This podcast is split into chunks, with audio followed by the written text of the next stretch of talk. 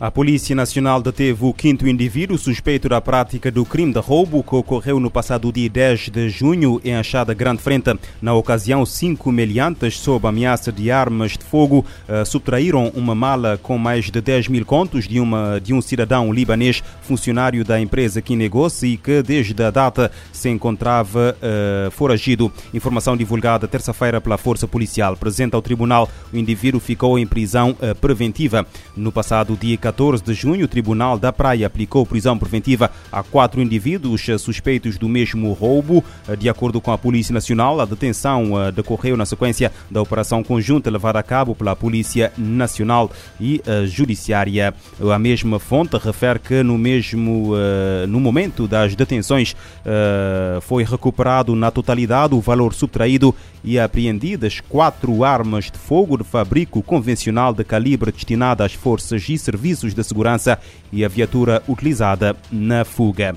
O Tribunal da Comarca da Ribeira Grande de Santo Antão adiou para o próximo dia 21 a continuidade do julgamento dos dois presumíveis autores do assassinato do jovem de 30 anos que respondia pelo nome de Cândido Marçal, conhecido uh, por bomba. A juíza justificou no tribunal uh, que o adiamento do julgamento se deu devido à ausência de uma testemunha considerada importante que está fora da ilha. A magistrada informou que a testemunha será ouvida via videoconferência a partir do tribunal da comarca de São Vicente. Os dois presumíveis autores do homicídio de 25 e 26 anos estão em prisão preventiva. A vítima foi assassinada em agosto do ano passado em Ponte do Sol com um golpe com um pedaço de balustre na cabeça. Cândido Marçal tinha 30 anos e deixou uma filha menor.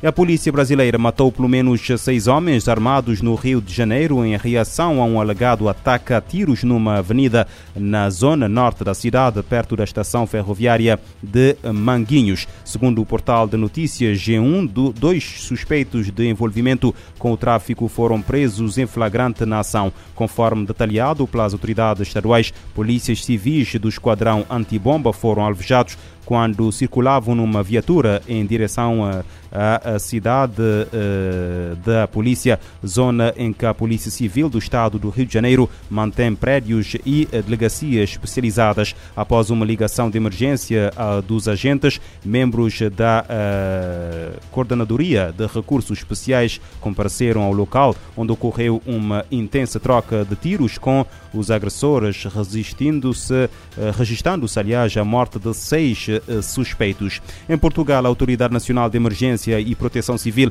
alerta para o agravamento das condições meteorológicas para os próximos dias e para o risco de reativação de incêndios. A mesma autoridade apela à tolerância zero para o uso de fogo. O Comandante Nacional de Emergência e Proteção Civil, André Fernandes, falava durante um balanço da situação operacional feito ao final da tarde de uh, terça-feira.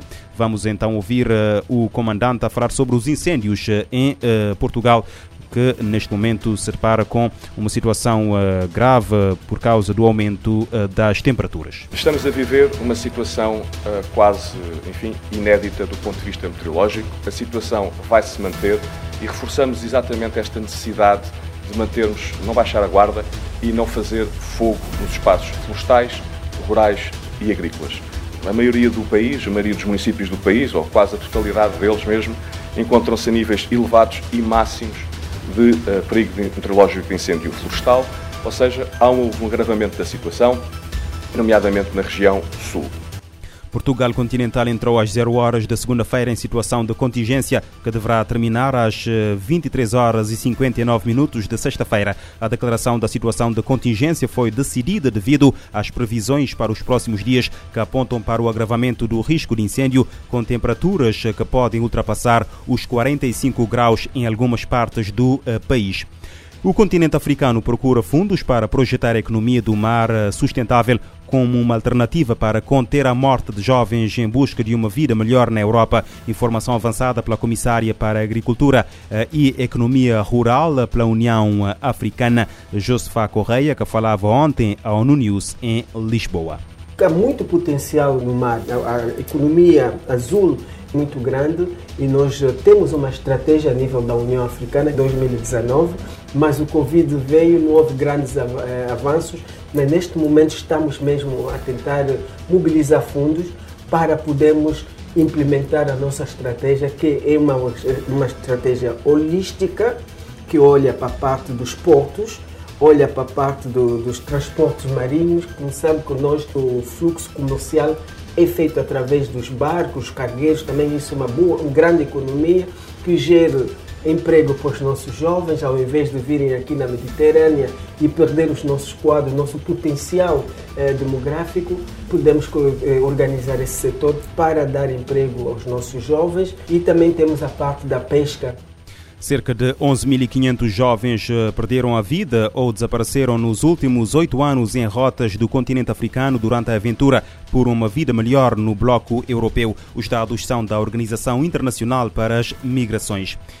A Organização Mundial da Saúde defende a criação de mais vacinas para combater a resistência antimicrobiana. O primeiro relatório sobre o tema pede mais pesquisas e investimentos. A reportagem é da ONU News. A Organização Mundial da Saúde afirma que as vacinas são meios altamente efetivos para combater a resistência antimicrobiana que ocorre quando patógenos bacterianos não respondem a imunizações e outros medicamentos.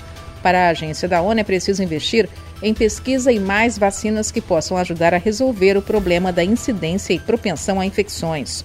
A OMS lembra que o consumo desnecessário de antibióticos é uma das causas da resistência, também conhecida como AMR na sigla em inglês. A resistência antimicrobiana ocorre quando a bactéria, os vírus, fungos e parasitas se transformam com o tempo e não respondem mais ao medicamento. Com isso, as infecções se tornam ainda mais difíceis de curar e tratar, e o risco de disseminação da doença aumenta, incluindo o de morte. Para a OMS, essa é uma pandemia silenciosa que representa uma grande preocupação de saúde pública. As infecções bacterianas resistentes estão associadas com quase 5 milhões de mortes por ano e mais de 1 milhão e 200 mil estão diretamente atribuídas à resistência antimicrobiana. O relatório lista 61 candidatos à vacina, incluindo várias que se encontram numa etapa final de desenvolvimento, ainda que muitas não estejam prontas no futuro próximo.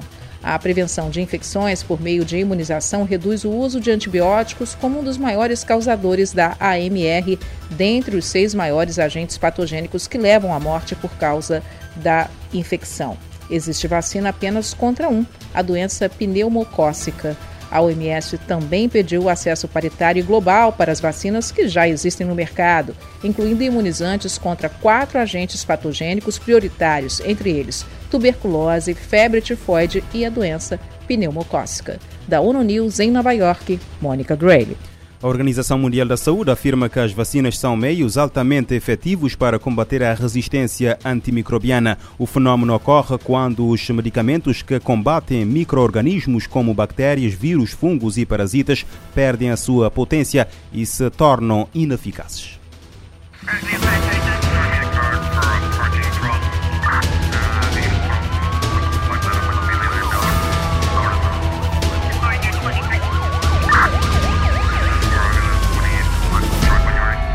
Este programa está disponível em formato podcast no Spotify e em radiomorabeza.cv.